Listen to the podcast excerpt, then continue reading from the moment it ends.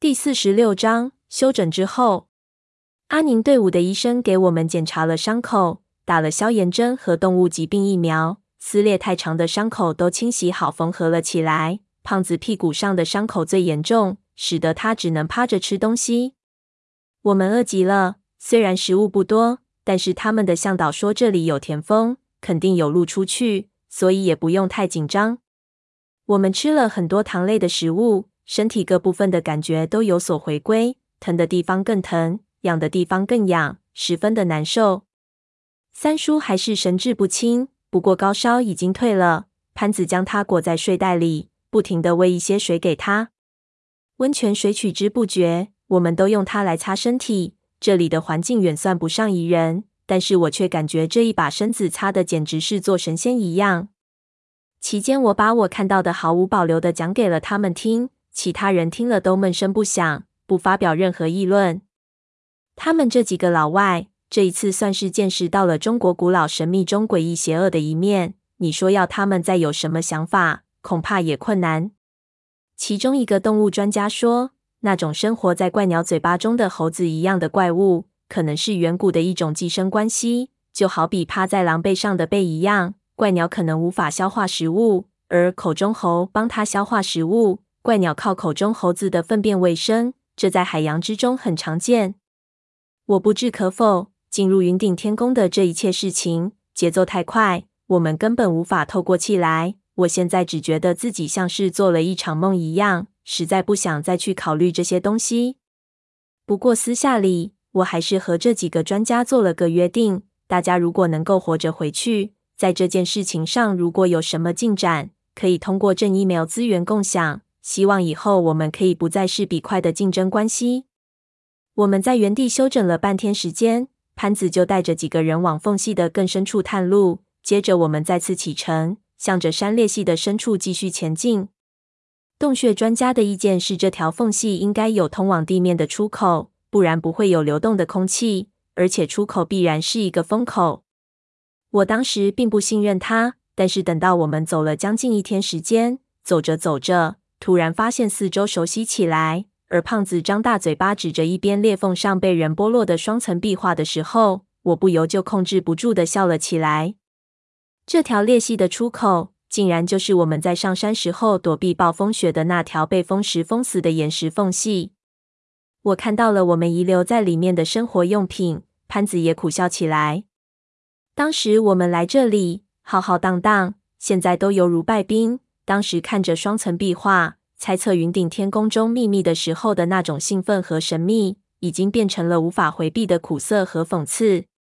而且当时我们怎么也想不到，只要再往这条缝隙中走上几公里，就是九龙台师官的所在。我们竟然绕了如此巨大的一个圈子，这真是绝大的讽刺了。也不知道这个讽刺是汪藏海留给我们的最后惊讶。还是连他也不知道的一个天大的巧合。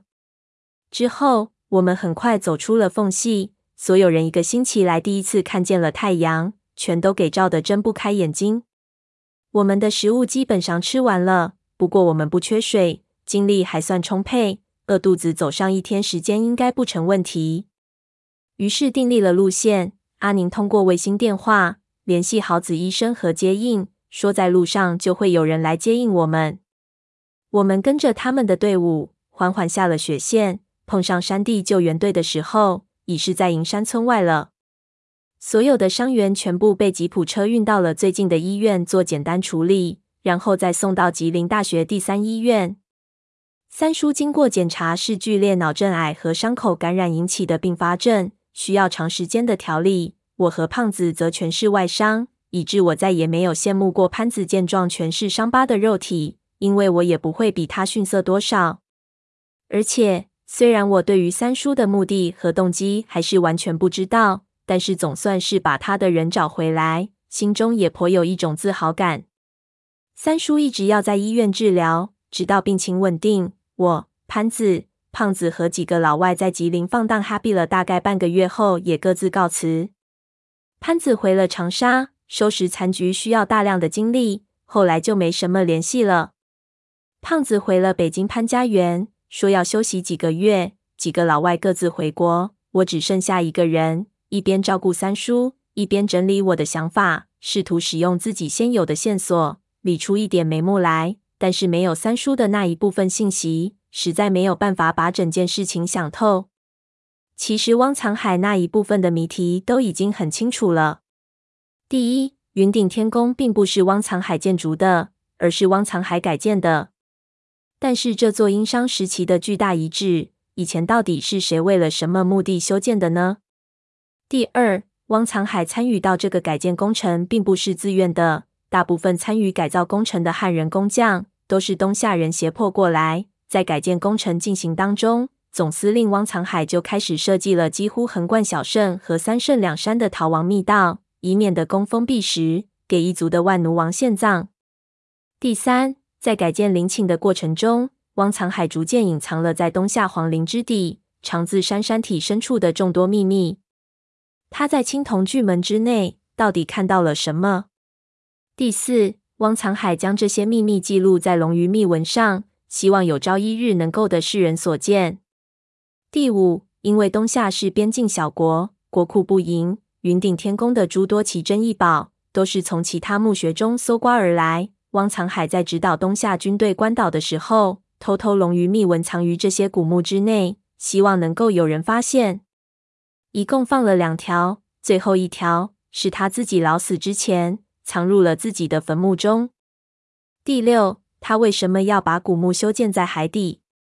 是害怕东夏的后人断绝了这个秘密。第七，海底墓中消失的人出现在于云顶天宫的密室中。除了两个人之外，其他人都死去了。但是这两个人是谁？他们到哪里去了？是不是也和闷油瓶一样进入了巨门之内？他们到底为什么要进去呢？三叔到云顶天宫去，目的是什么呢？第八，巨大的青铜古树，巨大的青铜暗门和几个地方都出现的六角铃铛，这些青铜的东西之间是不是有什么联系？它代表着一种神秘的力量，到底是什么呢？我逐渐发现，二十年前在海底墓穴中发生的一切才是关键。云顶天宫篇完。